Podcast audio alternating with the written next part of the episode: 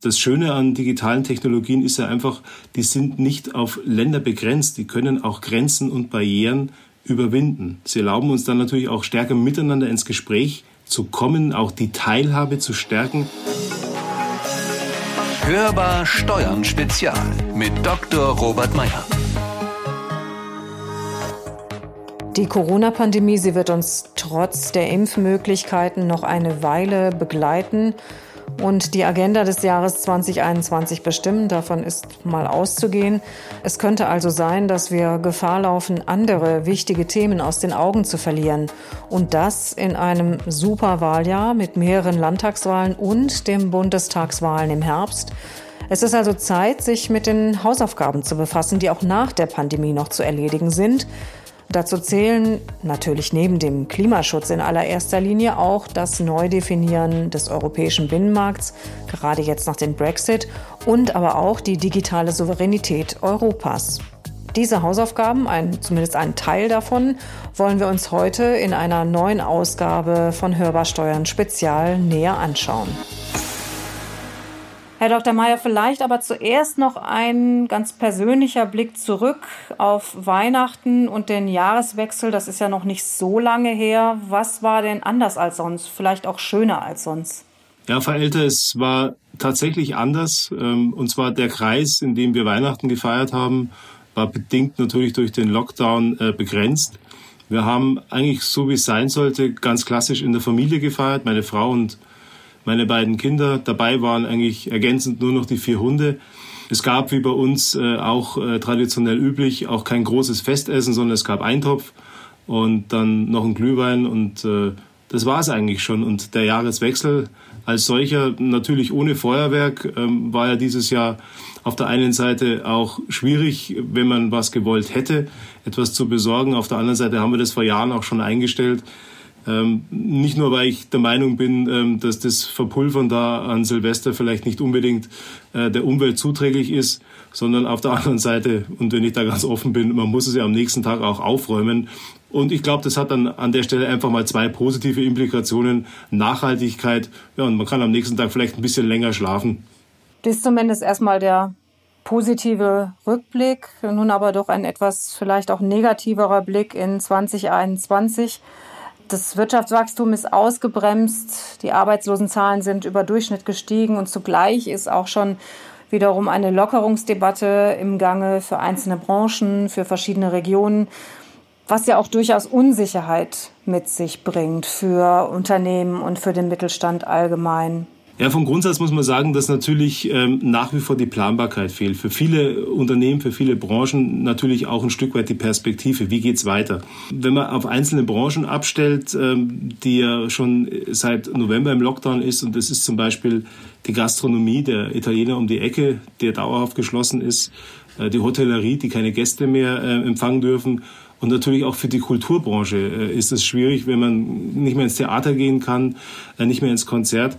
Und das Ganze seit fast vier Monaten. Und wenn man jetzt sich den Mittelstand insgesamt anschaut, der ist finanziell zwar häufig sehr robust aufgestellt und das sieht man auch, wenn man sich äh, eine aktuelle Umfrage von Ernst Young, den Mittelstandsbarometer 2021 ansieht. Und äh, im Ergebnis kommt die Studie dazu, dass fast 90 Prozent der zumeist familiengeführten Betriebe im Mittelstand ihre Lage trotz Shutdown, trotz Corona noch als gut oder zumindest eher gut einschätzen.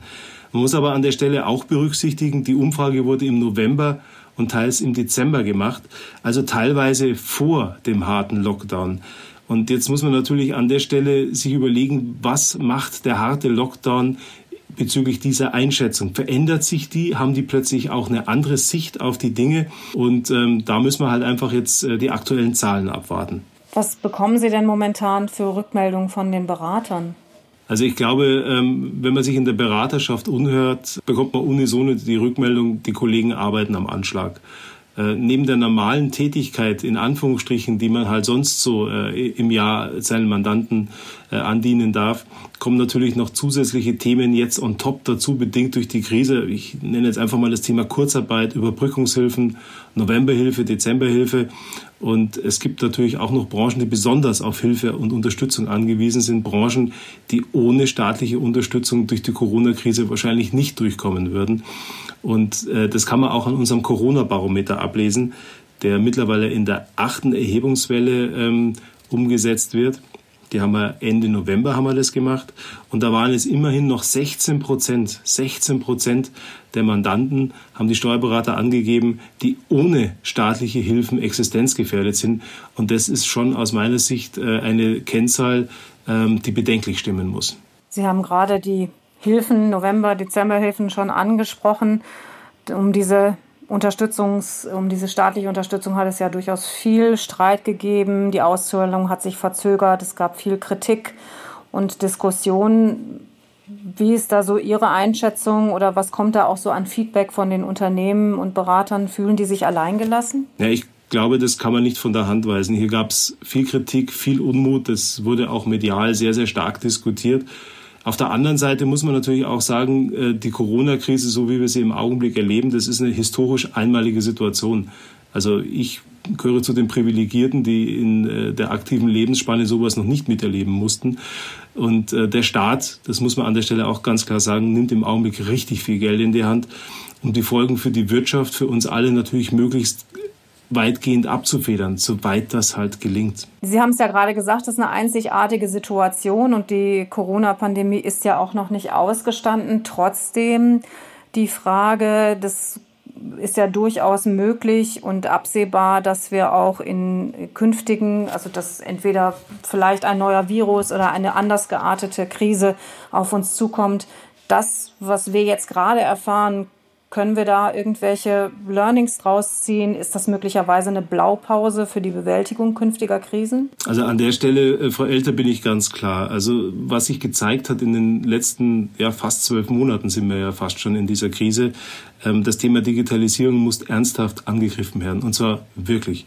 Wenn wir das viel früher gemacht hätten oder vielleicht dieses Thema digitale Transformation etwas nachhaltiger betrieben hätten, hätten wir uns einiges ersparen können insbesondere in den letzten zwölf Monaten. Und äh, wenn wir hier deutlich stärker unterwegs gewesen wären, aktiver unterwegs gewesen wären, wäre das Thema zum Beispiel mit den Schulen gar nicht so zum Tragen gekommen. Das war ja leider, und das muss man an der Stelle wirklich kritisch hervorheben, ähm, suboptimal. Ähm, das Thema Gesundheitsämter, äh, der Digitalisierungsgrad, auch das ist ein Thema gewesen, was immer wieder diskutiert wurde, die Nachverfolgung von den Infektionsketten. Es ist immer die Frage, ob man ab 50 es logistisch nicht bewältigt oder ob man es bewältigt hätte, wenn die entsprechende Softwareausstattung, wenn die Gesundheitsämter digitalisiert gewesen wären. Auch das Thema E-Government, äh, auch da äh, an der Stelle muss ich leider einhaken. Ähm, das ist auch ein Thema, was nicht erst seit gestern bekannt ist, dass es hier ähm, an der einen oder anderen Stelle hakt und dass hier einfach auch noch viel, viel Arbeit vor uns liegt. Auch das hätte wahrscheinlich einiges erleichtert. Ähm, was ich für uns, für die DATEV als Genossenschaft sehe, es macht mich ein Stück weit stolz. Unser Genossenschaftsprinzip, das hat sich in der Krise bewährt. Also die Genossenschaft hat vielleicht in der Krise unter Beweis gestellt, dass diese Rechts- und Wirtschaftsform doch die richtige ist und vielleicht nicht antiquiert. Und äh, es hat sich gezeigt, dass die Herausforderungen im Zusammenhang mit der Krise, mit der Corona-Krise, dass die alleine nicht gelöst werden kann, sondern dass man einfach hier als Gemeinschaft agieren muss. Es hat auch an Landesgrenzen nicht Halt gemacht, ob das jetzt äh, Bundesländer sind oder ob das die europäische Situation ist. Corona betrifft uns alle und zwar europaweit ja, womöglich wird sich das alles, was Sie jetzt auch gesagt haben, schon in den nächsten Wahlen spiegeln, in, der nächsten, in den nächsten Wahlergebnissen, die da jetzt auf uns zukommen. Aber 2021, äh, Sie haben es ja auch schon gesagt, ist ein Jahr, das sich viele To-Dos auf die Agenda setzt, setzen muss. Europa muss seine Rolle neu finden, auch im Punkto digitaler Unabhängigkeit. Was ist denn hier für Sie der wichtigste und was der erste notwendige Schritt in diese Richtung? Also ein Thema, das äh, mich persönlich auch treibt, ähm, wir müssen digitale Souveränität erlangen. Äh, wenn wir uns im Augenblick mal so ein bisschen umsehen, ähm, aktuell dominieren einfach die Plattform, die Plattformbetreiber aus dem amerikanischen und aus dem asiatischen Umfeld das digitale Geschäft.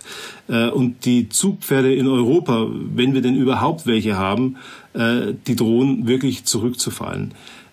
Wir müssen in Europa, und das ist mein Credo, das ist mein Platz, wir müssen in Europa eigene Plattformen aufbauen, damit wir einfach diese digitale Souveränität vielleicht behalten oder sie zumindest erlangen und auch das Thema Wertschöpfung in Europa behalten.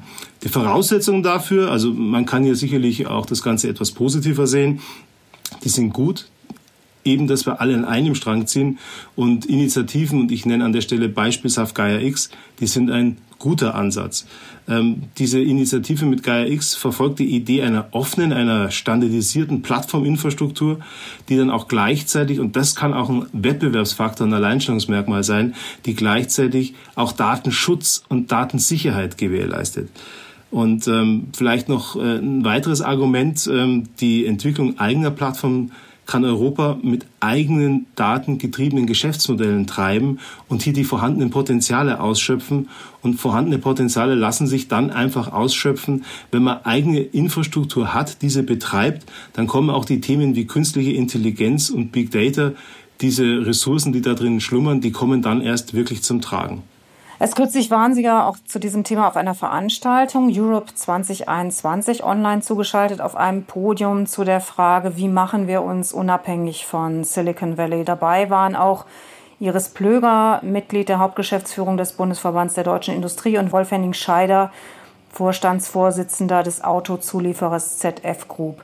Moderiert wurde das Ganze von Beat Balzli von der Wirtschaftswoche. Wir hören mal rein und blicken dabei zunächst kurz zurück auf die deutsche EU-Ratspräsidentschaft.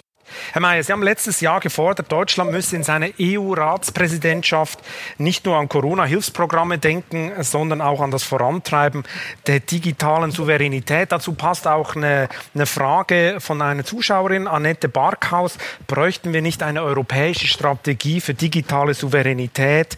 Wenn ja, welche sind denn politisch da äh, notwendig? Herr Mayer, ist denn was passiert unter der EU-Ratspräsidentschaft? Haben Sie irgendwas gespürt? Sind wir digital digital souveräner geworden. Also ich habe nicht so richtig was gespürt, aber wie geht es Ihnen? Also ich glaube, man kann an der Stelle natürlich die Wünsche äh, immer sehr explizit und, deutlich äh, konkreter formulieren. Natürlich ist der Wunsch nach Schnelligkeit äh, an der Stelle sehr ausgeprägt. Noch im Augenblick wirklich viel, wo ich mal sage, wir sind am Ziel, ist nicht passiert. Aber, und ich glaube, das ist auch sehr wichtig, äh, man muss nicht nur in der Vergangenheit äh, seinen Blick richten, sondern nach vorne richten. Ich glaube, es passiert schon was. Ähm, Gaia X ist ja zum Beispiel ein Thema, ich glaube, das war ja klar, dass das jetzt kommt, das Beispiel, wo man schon sieht, dass die europäische Idee an der Stelle zündet. Ich meine, das Thema B2C, ich glaube, da brauchen wir es nicht mehr unterhalten. Da findet die Wertschöpfung schon lange nicht mehr in Europa und schon gar nicht in Deutschland statt. Aber wir haben jetzt äh, mit diesem Thema Gaia X die Möglichkeit, uns hier zu positionieren. Es gibt auch Themen, die aus meiner Sicht sehr positiv zu erwähnen sind, hervorzuheben sind. Das Thema Digitalisierung im E-Government, das nimmt langsam Fahrt auf. Jetzt kann man natürlich immer wieder sagen, das geht uns nicht schnell genug. Aber wie gesagt, ich glaube, man sollte hier an der Stelle eher das halb volle Glas äh, betrachten als das halb leere Glas. Ich glaube, wir müssen ja einfach uns zusammenreißen. Ähm, ich weiß, föderalistische äh, Strukturen sind schwierig, wenn man sich in Deutschland den teilweise entstehenden Flickenteppich, was die Corona-Regeln anbetrifft, ansieht. Europa nimmt natürlich dann nochmal einen deutlich komplexeren Rahmen ein, was das Thema ähm, Föderalismus anbetrifft. Aber ich glaube, wir müssen jetzt einfach in die gleiche Richtung arbeiten. Wir müssen zusammenpacken, zusammenstehen und die Chance nutzen. Es ist ein anderes Paradigma, was wir hier in Europa auf den Weg bringen. Und das gilt es jetzt gemeinsam voranzutreiben und nicht immer nur nach hinten und, ich sage mal, den kritischen Tonfall zu suchen.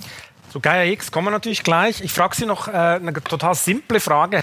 Warum brauchen wir überhaupt digitale Souveränität? Weil die Anbieter aus den USA und die Anbieter aus China schwören ja, dass sie europäische Kunden nie benachteiligen würden und dass die Daten auch komplett sicher sind. Also warum, woher kommt denn die Sehnsucht, digital souverän zu sein?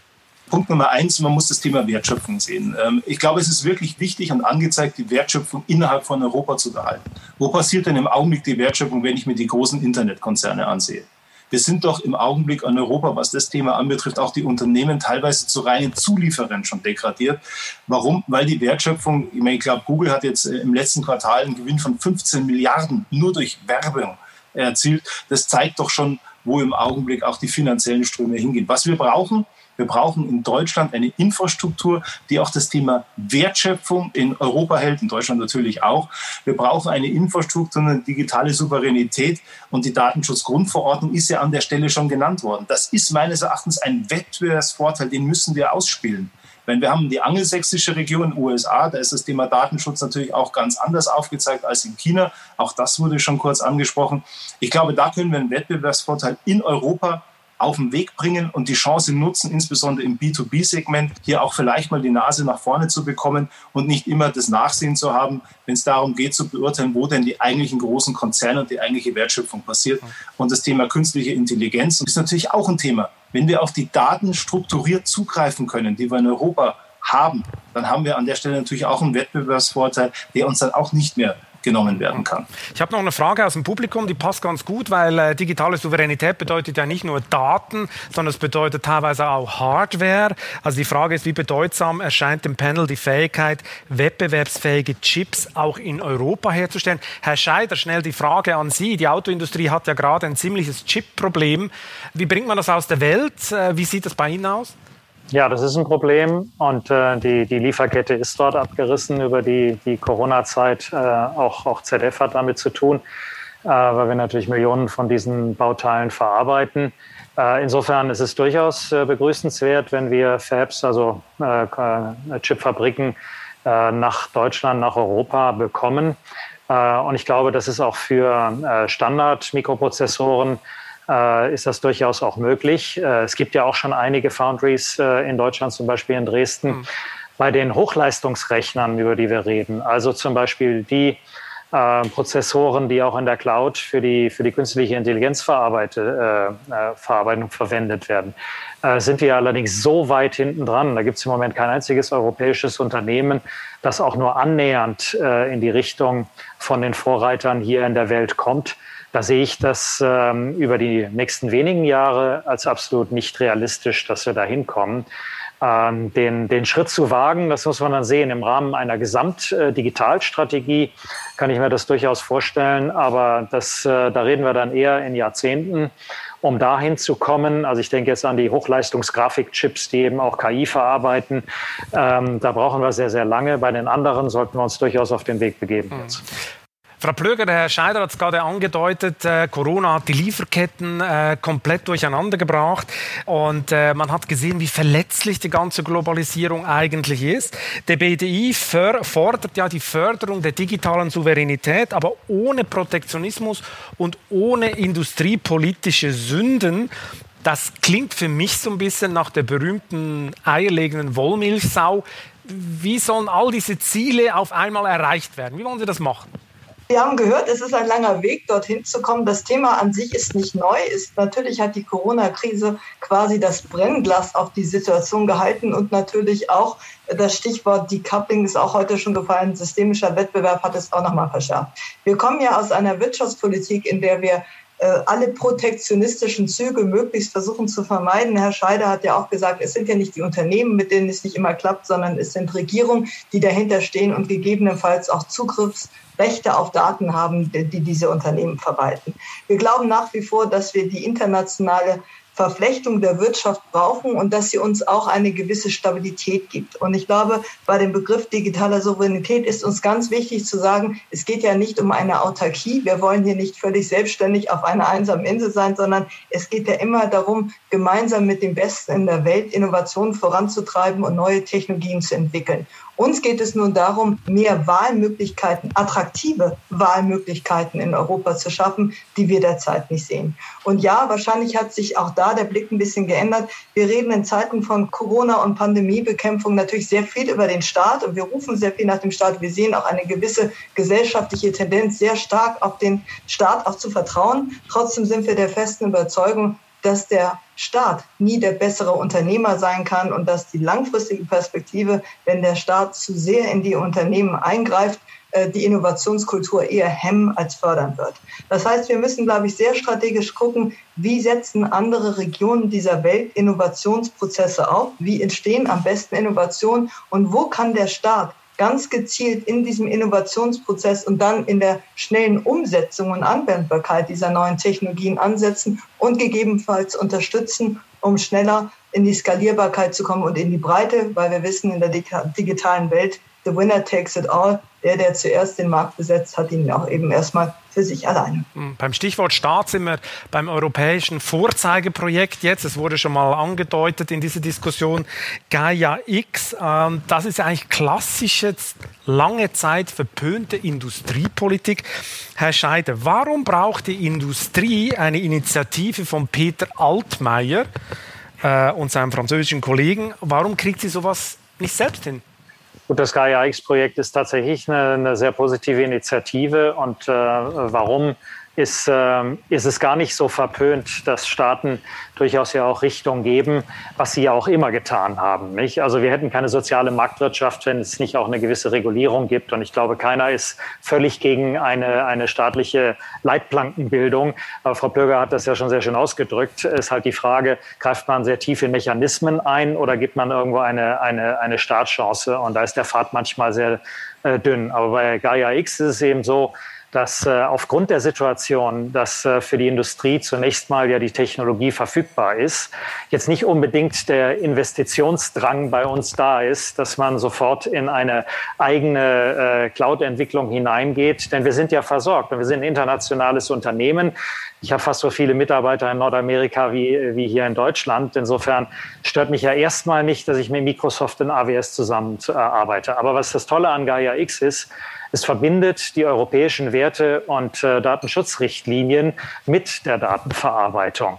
Und äh, es ist ja auch so, Gaia X ist ja jetzt nicht eine Abschottung. Das darf es auch gar nicht sein, denn wir wollen einen freien Marktzugang, wir wollen faire Wettbewerbsbedingungen haben. Und deswegen sind ja zum Beispiel auch amerikanische Unternehmen in der Gaia X-Diskussion dabei. Aber sie arbeiten alle unter europäischen Rahmenbedingungen, äh, Rahmengesetzen und eben unseren Werten, die wir hier vertreten. Und das ist eben das, was Gaia X jetzt ausmacht, weshalb wir auch gesagt haben, da wollen wir mit dabei sein und jetzt einen der ersten Use Cases auf Gaia X realisieren.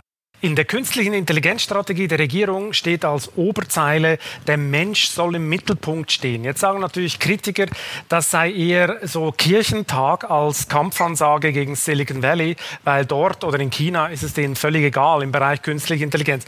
Herr Mayer, sehen Sie das auch so oder äh, ist es doch der richtige Weg? Also der Mensch, äh, wenn im Mittelpunkt steht, finde ich immer gut. Äh, ich glaube, da ist schon mal nichts dran auszusetzen. Ich glaube, da werden mir wahrscheinlich auch die meisten zustimmen. Äh, und wenn ich jetzt äh, einfach auch nochmal die, großen amerikanischen äh, Unternehmen mir ansehe, wenn sie heute eine Suchmaschine nutzen, nehmen wir einfach mal Google, mit was bezahlen sie denn? Sie bezahlen mit ihren Daten. Und das ist ja auch in irgendeiner Form das Grundlegende von vielen Geschäftsmodellen bei den großen B2C-Plattformen dahinter stehen. Also wenn Sie heute ins Internet gehen und was weiß ich, äh, nach einer Axt suchen, dann brauchen Sie äh, am nächsten Tag sich nicht wundern, warum Sie plötzlich von Jack Nicholson äh, Shining-Angebote bekommen zum, zum Streamen, weil da halt einfach Korrelationen dahinter stehen, die über künstliche Intelligenz abgebildet werden. Ich glaube, dass wir im B2C-Bereich dieses Thema einfach haben. Das hat sich verfestigt und ich glaube, die meisten bewusst oder unbewusst, die solche Plattformen nutzen, die zahlen einfach mit ihren Daten. Was das Thema in Deutschland anbetrifft, das Thema künstliche Intelligenz, ich glaube, unabhängig davon, dass der Mensch immer im Mittelpunkt stehen muss, das hatte ich ja eingangs schon gesagt, wo man wahrscheinlich große Übereinstimmung findet, glaube ich, haben wir ein anderes Paradigma, was hier dahinter steht. Und das hat die Diskussion ja auch schon gezeigt. Wir werden meines Erachtens über Gaia X und diese verschiedenen Handlungsräume, die auch Frau Plöger und Herr Scheider aufgezeigt haben, zeigen sehr, sehr deutlich, in welche Richtung es geht. Es wird in die Richtung gehen, dass Unternehmen sich vernetzen, Netzwerke schaffen, aufgrund einer einheitlichen Struktur, aufgrund eines einheitlichen europäischen Frameworks. Und das ist das Thema. Und ich komme nochmal zurück. Die Datenschutzgrundverordnung die von vielen Unternehmen, glaube ich, äh, eher als äh, die Wahl zwischen Pest und Cholera gesehen wurde, als es um das Thema Einführung der Datenschutzgrundverordnung ging. Natürlich war das ein Riesenaufwand und hat natürlich auch einiges an Ressourcen verschlungen. Aber jetzt, und ich glaube, das ist das, was ganz wichtig ist, müssen wir es positiv sehen als Wettbewerbsfaktor für den Standort Europa. Und dann wird KI daraus abgeleitet, dass wir zum Beispiel über einheitliche Strukturen, über Taxonomien Daten ohne, ich sage mal, Medienbrüche austauschen können. Und der Mehrwert, der dann dadurch entsteht, wird meines Erachtens maßgeblich beitragen, dass wir auch in Zukunft Wertschöpfung und Wohlstand in Europa behalten. Und das ist für mich ein ganz, ganz zentrales Argument. Wie Sie es auch schon auf der Veranstaltung gesagt haben, der einheitliche europäische Rahmen bietet mit den digitalen Technologien Möglichkeiten der Partizipation, die auch, so ist anzunehmen, wirtschafts- und gesellschaftspolitische Prozesse wandeln werden. Was erwarten Sie? Wie wird dies das Projekt Europa verändern? Also ich glaube, das wird auf jeden Fall äh, einen positiven Impuls haben. Ich bin davon überzeugt, dass wenn wir das richtig treiben, dass das den Zusammenhalt in Europa auch zwischen den europäischen Ländern stärken kann, eigentlich besser stärken muss. Und das Schöne an digitalen Technologien ist ja einfach, die sind nicht auf Länder begrenzt, die können auch Grenzen und Barrieren überwinden. Sie erlauben uns dann natürlich auch stärker miteinander ins Gespräch zu kommen, auch die Teilhabe zu stärken. Das ist dann ganz egal, ob ich jetzt hier in Deutschland meine äh, Geschäfte habe oder ob ich aus Spanien oder aus Polen diese ganzen Themen vorantreibe. Und ich glaube, das ist ein ganz wichtiger Punkt, den wir einfach auch auf der europäischen Ebene jetzt in den nächsten Monaten, in den nächsten Jahren deutlich stärker fokussieren müssen. Vielen Dank, Herr Dr. Mayer, für dieses intensive Gespräch quer durch die ähm, so wichtigen Themen dieser Zeit, angefangen von den Auswirkungen und wirtschaftlichen Folgen der Corona-Pandemie über die anstehenden Projekte Europas, Gaia X, künstliche Intelligenz bis hin zur angestrebten digitalen Souveränität Europas, wann immer diese nun erreicht sein könnte, ob in naher oder auch in fernerer Zukunft. Ja, und zum Thema Grenzen überwinden. Ich glaube, das haben wir heute auch wieder ganz gut geschafft. Sie im Homeoffice, ich im Homeoffice. Das wird wohl wahrscheinlich auch noch eine Weile so bleiben. Und äh, wir hören uns dann bald wieder in einer neuen Ausgabe von Hörbar Steuern Spezial. Das war Hörbar Steuern, der DATEV Podcast. Wenn Sie es noch nicht getan haben, dann abonnieren Sie uns. Sie können uns natürlich auch gerne teilen und weiterempfehlen. Und wenn Sie mögen, bewerten Sie uns doch einfach in Ihrer Podcast-App. Wenn Sie uns etwas mitteilen möchten, das kennen Sie vielleicht schon, dann können Sie uns eine E-Mail schreiben an podcast.datev.de. Vielleicht, wenn Sie uns ein Thema vorschlagen möchten oder eine Frage an Dr. Meyer haben oder uns einfach so etwas sagen möchten.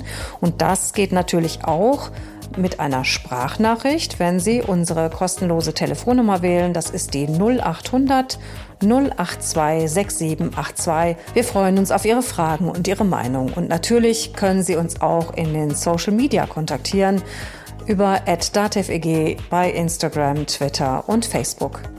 Mein Name ist Konstanze Elter. Ich wünsche Ihnen eine gute Zeit. Bleiben Sie optimistisch und hören Sie wieder rein. Hörbar Steuern Spezial mit Dr. Robert Meyer.